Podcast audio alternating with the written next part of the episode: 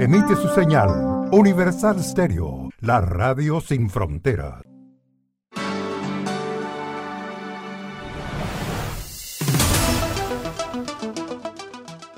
A partir de este momento llegan a Universal las noticias de la mañana. Cadena de noticias. Media hora con el mundo al calor de una tacita de café. Bienvenido.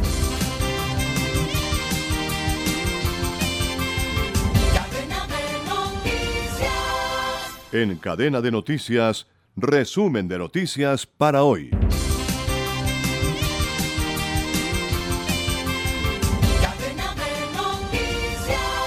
El Gobierno Nacional expidió el decreto 379 del 16 de marzo de 2022 que prorroga hasta el 31 de diciembre de 2023 la vigencia de las medidas adoptadas en el decreto 1371 del 19 de octubre de 2020 de acceso y cumplimiento de compromisos de exportación en los programas de sistemas especiales de importación, exportación de materias primas e insumos, bienes de capital y repuestos y exportación de servicios.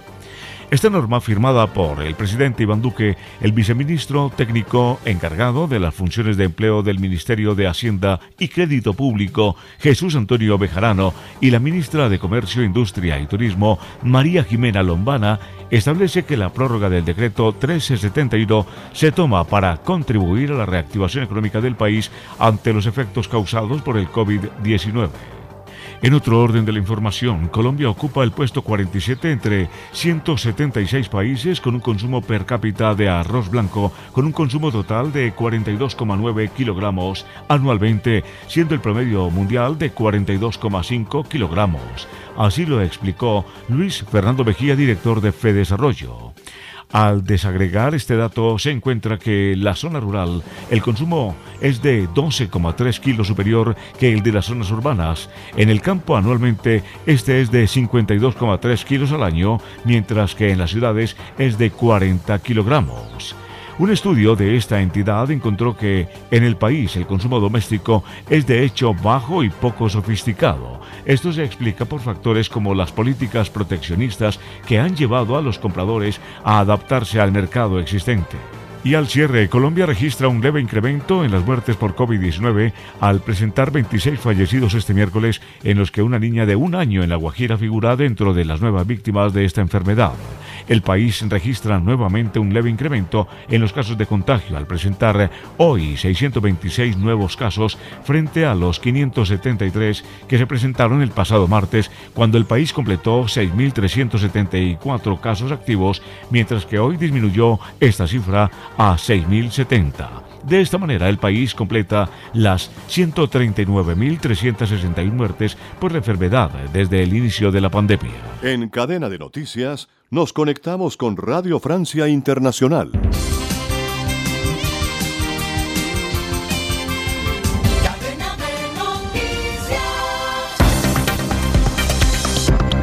Andreina Flores.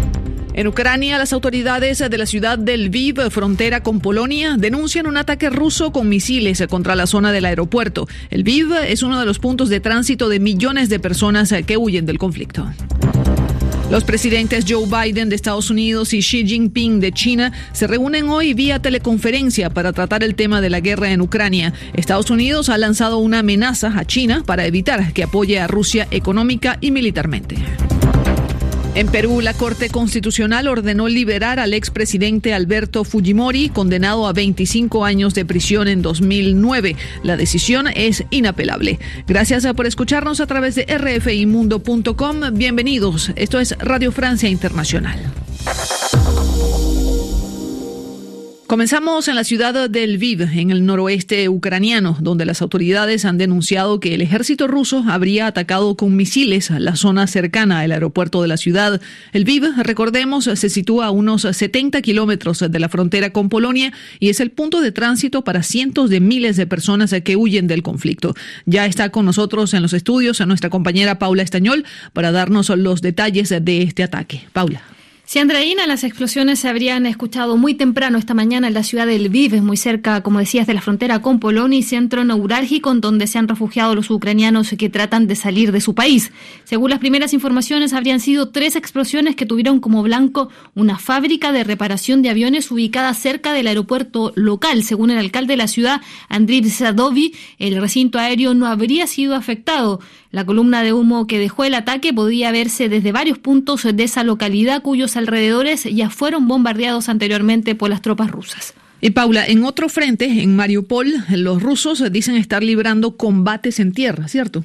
Sí, eso es por lo menos lo que asegura el Ministerio de Defensa ruso, que esta mañana informó que sus tropas, junto a sus aliados separatistas, se combaten en este estratégico puerto. Una información que no hemos podido confirmar, contactadas hace pocos minutos por RFI, fuentes de la alcaldía de Mariupol, nos dicen que la información es aún muy confusa como para poder dar detalles. Una alcaldía, por lo demás, desbordada. Recordemos, Andreina, que todavía se buscan posibles sobrevivientes del ataque de hace un par de días contra su teatro, el mismo que albergaba a cientos de habitantes de la ciudad. Gracias, Paula Estañol. Y mientras tanto, en la ciudad de Kharkov o Kharkiv, la segunda más importante de Ucrania, los combates no cesan. Ayer, fuertes bombardeos rusos mataron al menos a 27 personas. Según la Fiscalía Regional, una escuela y un centro cultural fueron destruidos. Las autoridades acusan a Rusia de atacar civiles y cometer crímenes de guerra. Natalie Subar es una activista de derechos humanos en Kharkov y trabaja eh, con un pequeño grupo de voluntarios para documentar ataques contra civiles ucranianos. Escuchemos su testimonio.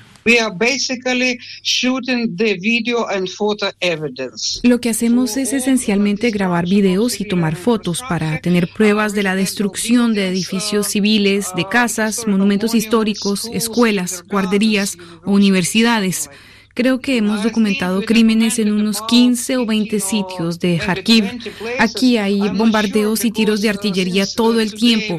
Recién bombardearon el mercado de Barabashova. Es la segunda o tercera vez que lo atacan y esta vez hubo una enorme explosión y una nube negra se podía ver desde casi toda la ciudad. Una nube que sigue hasta ahora mientras hablamos. La siento porque me hace toser. Era el testimonio de Natalie Subar desde la ciudad de Kharkov. Y hablemos también de los movimientos diplomáticos. La estrategia de los países de Occidente para luchar contra la invasión rusa de Ucrania ha sido aislar a Rusia mediante sanciones. Pero esta estrategia podría fracasar si China decide apoyar a Moscú, como teme Washington. Y no solo para contrarrestar las sanciones, sino también brindando el equipo militar. Por eso Washington lanzó una amenaza hace pocas horas a China. Pekín se expondría a represalias si la agresión rusa contra Ucrania. Es una amenaza que el presidente de Estados Unidos debe reiterar claramente hoy en el encuentro que tiene vía teleconferencia con su homólogo chino. La información con Asbel López. El encuentro Biden y Xi Jinping fue anunciado ayer en términos escuetos por la Casa Blanca como una mera discusión sobre la guerra de Rusia en Ucrania, pero en las últimas horas Washington amenazó con represalias a China si ese país apoya a Rusia. Es la advertencia más clara lanzada por Estados Unidos a China desde el inicio de la invasión a Ucrania. Esta se produce además pocas horas antes del encuentro. El tono se endureció porque Estados Unidos teme un apoyo directo de China a Rusia con equipo militar que sería utilizado en Ucrania. Así lo dijo Blinken, el jefe de la diplomacia estadounidense, y agregó que su país no dudaría en imponerle un costo por ello a Pekín el alineamiento de Pekín con Moscú es profundamente preocupante para Estados Unidos. Más allá de evitar la posible asistencia militar a Rusia, Washington quiere impedir que China ayude a Moscú a atenuar el impacto de las sanciones dirigidas a estrangular financiera y económicamente al régimen de Putin. Por eso, la prioridad de Biden durante el diálogo con Xi Jinping también será exigir a China no dar a Rusia los medios para compensar las sanciones internacionales, subraya un experto.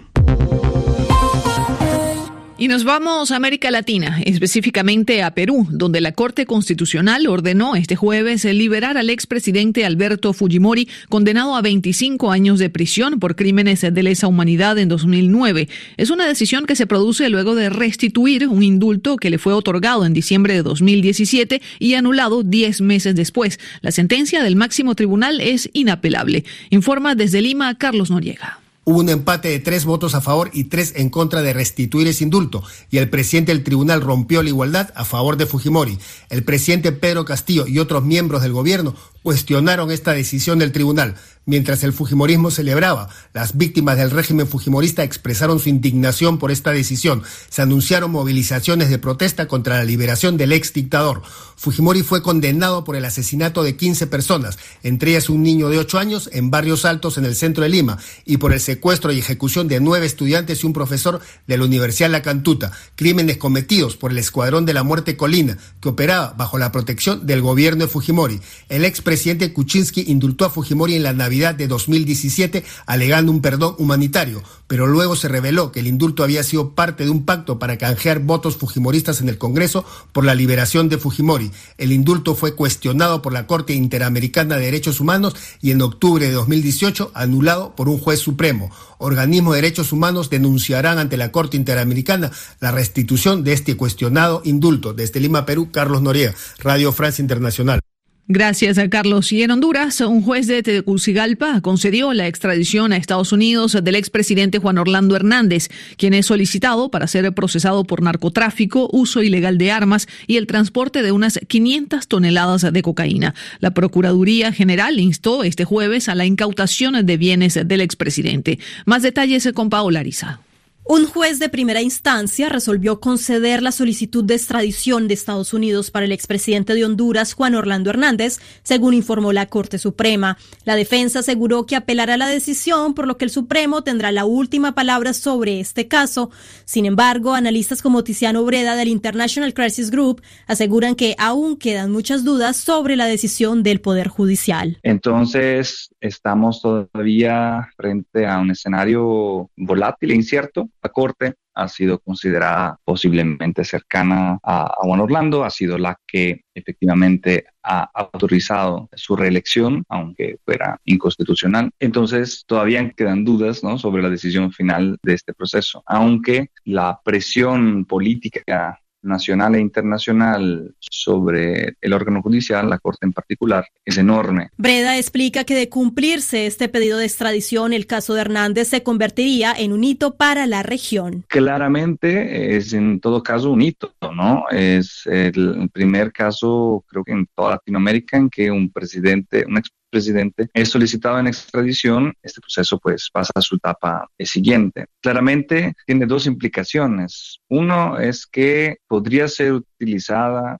y la esperanza que sea utilizada como un milestone, ¿no? un hito para desmontar un sistema de corrupción, de infiltración de intereses criminales en el Estado que se ha venido armando en los últimos años, pero también este proceso para mí representa una advertencia para incluso el gobierno entrante que al final de cuentas, cualquiera sea la relación con Estados Unidos, la cooperación en ciertos casos y cualquier carga se tenga en, el Estado, si sobresale evidencia a lo largo del tiempo de posible participación en actividades de este tipo, hay de parte de Estados Unidos la intención de hacer rendir cuentas. La Procuraduría General de la República envió una solicitud al Ministerio Público este jueves para que proceda a incautar las propiedades y bienes del exmandatario. Según la solicitud, Hernández participó entre 2004 y 2022 en la conspiración violenta de narcotráfico para recibir cargamentos de múltiples toneladas de cocaína enviadas a Honduras desde Colombia y Venezuela, entre otros lugares, con destino a Estados Unidos. Los fiscales estadounidenses indicaron que Hernández recibió millones de dólares por sobornos y ganancias de organizaciones de narcotráfico a cambio de protegerlos de la detención, investigación y extradición. Gracias a Paula Ariza. Y hablemos de El Salvador. Estados Unidos sospecha que uno de los líderes de la organización criminal Mara Salvatrucha, al que había solicitado en extradición hace unos meses, habría sido puesto en libertad. La embajada norteamericana ha enviado una carta a la Corte Suprema de Justicia salvadoreña para pedir explicaciones. Natalia Olivares tiene los detalles. Nadie sabe dónde está Elmer Canales Rivera, alias Crook de Hollywood, líder de la Mara Salvatrucha 13. Por el momento, el gobierno salvadoreño no ha podido comprobar su detención a pesar de que debería cumplir una condena de unos 60 años de cárcel. El sitio de información El Faro asegura que las demandas de Estados Unidos quedaron sin respuestas desde el 2021, por lo cual Washington sospecha que haya sido liberado a pesar de la solicitud de extradición pendiente y una notificación roja de Interpol. De comprobarse su liberación, Estados Unidos estaría en condición de acusar al gobierno de Nayib Bukele de proteger a uno de los pandilleros más buscados. La Mara Salvatrucha 13 figura en la lista estadounidense de organizaciones criminales transnacionales de relevancia. Estados Unidos acusa a Crook de autorizar el traslado de miembros de la Mara hacia los Estados Unidos y ordenar todo tipo de crímenes violentos, entre ellos asaltos, secuestros, tráfico de droga y asesinato de enemigos como policía militares. Crook es acusado también de dirigir la expansión de la Mara Salvatrucha Trucha 13 hacia México y de estar en contacto directo con los carteles mexicanos, así como participar en la trata de personas. Gracias a Natalia Olivares y hablemos también de Argentina. Resulta aprobado con 56 votos afirmativos, 13 negativos, 3 abstenciones. Es la voz de la senadora argentina Claudia Ledesema Abdala anunciando que el Senado aprobó un nuevo acuerdo con el Fondo Monetario Internacional por 45 mil millones de dólares, lo que le permite descartar por ahora la posibilidad del default. Luego de 10 horas de sesión, el proyecto obtuvo una amplia mayoría de votos, aunque no contó ni con la aprobación ni con la presencia de Cristina Kirchner, presidenta presidenta del Senado y de hecho se considera un gran revés para la ex mandataria. Con esto ponemos punto final a este resumen de Radio Francia Internacional. Merci beaucoup.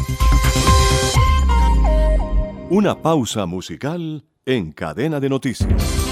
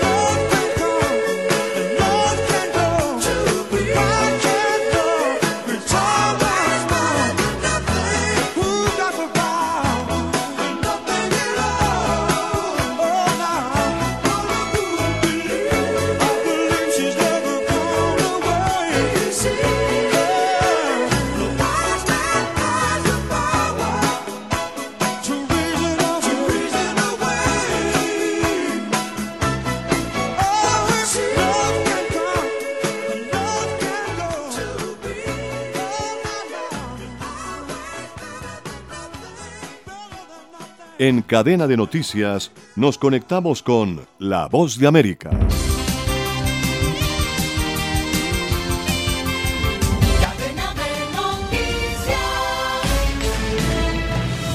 Este es un avance informativo de La Voz de América. Desde Washington les informa Henry Llanos. Sin electricidad ni gas y con hospitales bombardeados, la crisis sanitaria en Ucrania no da tregua, nos informa Ángela González. Al menos 780 personas han muerto, 1.252 han resultado heridas y 2.032 han sido afectadas por el conflicto en Ucrania, según la Oficina de Derechos Humanos de la ONU. Muy probablemente las cifras totales son bastante más elevadas, por lo que la Organización Mundial de la Salud duplicará el envío de suministros y de personal especializado. 928 mil personas se encuentran sin electricidad y al menos 259 mil sin gas, según el ministro de Energía ucraniano. Ángela González, Voz de América, Naciones Unidas, Nueva York. Un día después de que el presidente Joe Biden calificara a Vladimir Putin como un criminal de guerra, el Departamento de Estado ha informado que trabaja en el proceso sobre una declaración formal contra el mandatario ruso por la invasión de Ucrania. Personalmente estoy de acuerdo en que atacar a civiles es un crimen de guerra. Después de toda la destrucción de las últimas tres semanas, me resulta difícil concluir que los rusos estén haciendo lo contrario, dijo Blinken en rueda de prensa. A continuación, un mensaje de servicio público de la voz de América. Para evitar la propagación del coronavirus en casa, recuerde que solo toma unos minutos limpiar las superficies que más toca en su vivienda, manijas de las puertas, interruptores de la luz, lugares donde come, control remoto, entre otros. Esto por lo menos una vez al día. La sociedad civil de Venezuela reacciona a la actualización del informe de la alta comisionada para derechos humanos de la Organización de Naciones Unidas. Desde Caracas nos informa Carolina Alcalde. Juan Guaidó, considerado presidente interino de Venezuela, saludó que la alta comisionada para derechos humanos de la ONU, Michelle Bachelet, haya incluido en su actualización oral sobre la situación de los derechos fundamentales en Venezuela su inquietud ante la presencia de grupos irregulares armados en la frontera con Colombia y que haya expresado especial preocupación por el enjuiciamiento del activista de derechos humanos Javier Tarazona, director de Fundaredes. Y eso solamente engrosa el expediente en la Corte Penal Internacional que hoy y hasta hoy no recogía del todo tanto los informes como la denuncia en la Corte. Carolina, alcalde Voz de América, Caracas.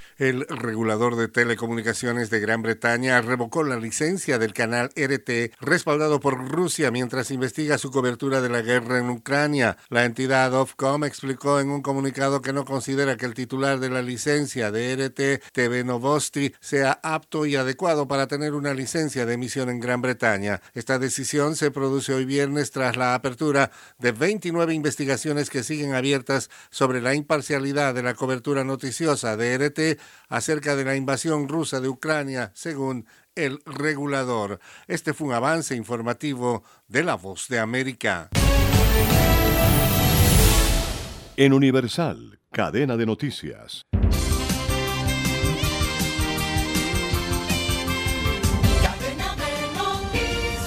La ciudad de Mar del Plata será sede de la cuarta Asamblea Nacional de Intendentes frente al cambio climático. Con la presencia del jefe comunal y más de 100 participantes, este viernes y sábado, la ciudad llevará a cabo la cuarta Asamblea Nacional de Intendentes frente al cambio climático. En todo el territorio del país, los organismos de derechos humanos se preparan para llevar adelante cronogramas de actividades en recordatorio al 46 aniversario del golpe genocida con el lema Seamos memoria en la calle. La cartera de salud anunció la cuarta dosis para aquellas personas que deban viajar al exterior, pues Argentina cuenta con el stock suficiente de vacunas. El costo de la canasta básica alimentaria subió un 9% durante el mes de febrero, por lo que una familia integrada por dos adultos y dos menores necesitó percibir ingresos por 37.413 pesos para adquirir la cantidad mínima de alimentos y no caer en la indigencia, informó el INDEC. Escuchan Cadena de Noticias en Universal.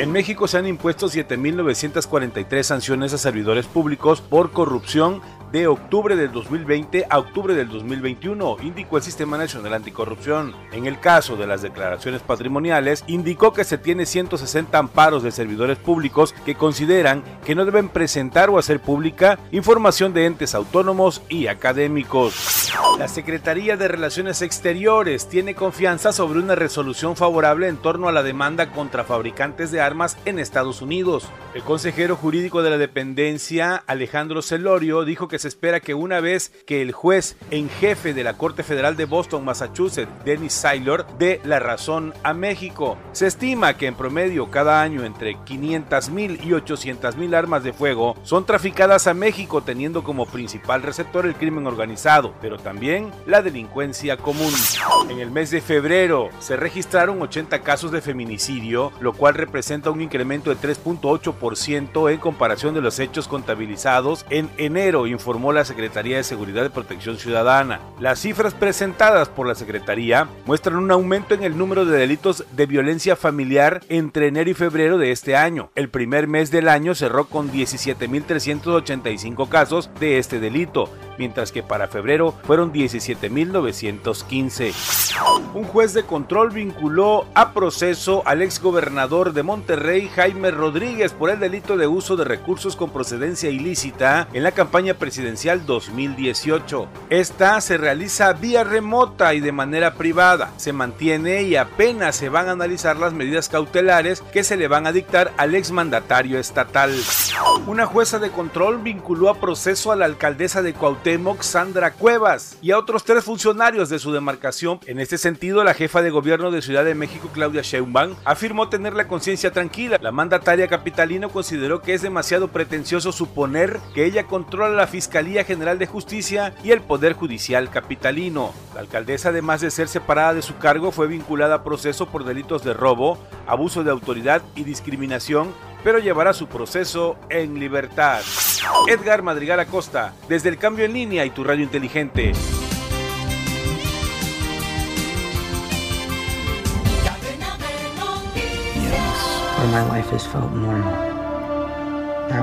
Un éxito de taquilla, Spider-Man No Way Home, que ha acumulado poco más de 1.870 millones de dólares a nivel mundial.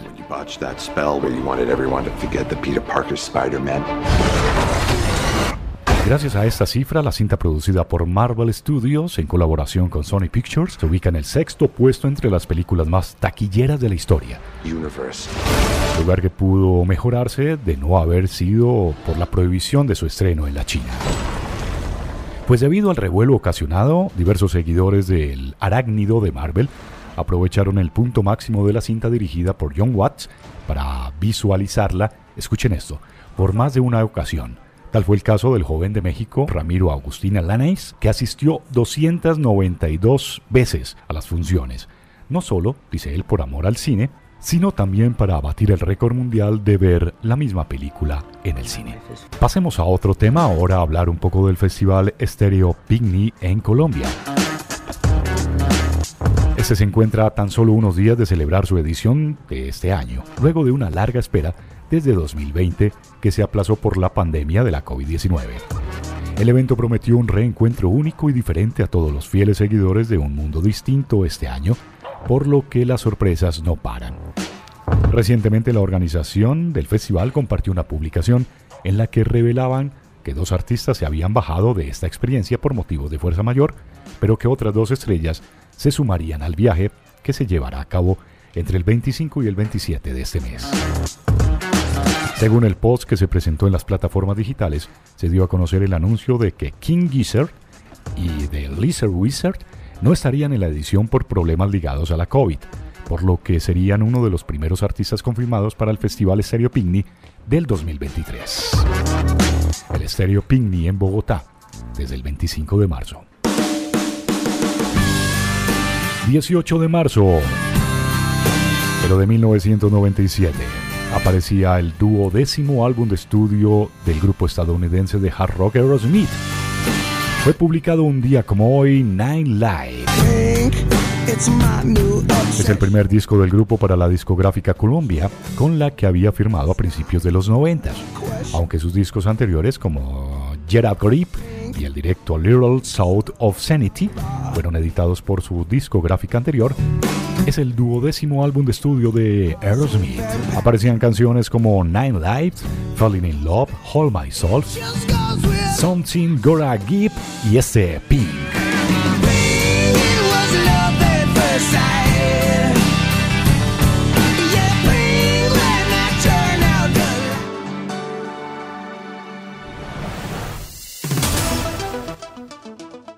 Se nos agotó el tiempo. Volveremos mañana con Cadena de Noticias. Universal Cadena de Noticias es una producción de Red Radial. Radio Sin Fronteras.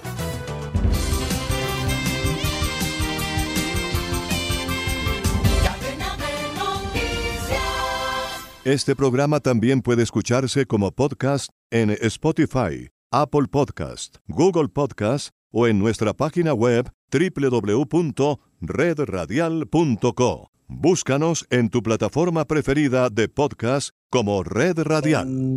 Emite su señal Universal Stereo, la radio sin fronteras.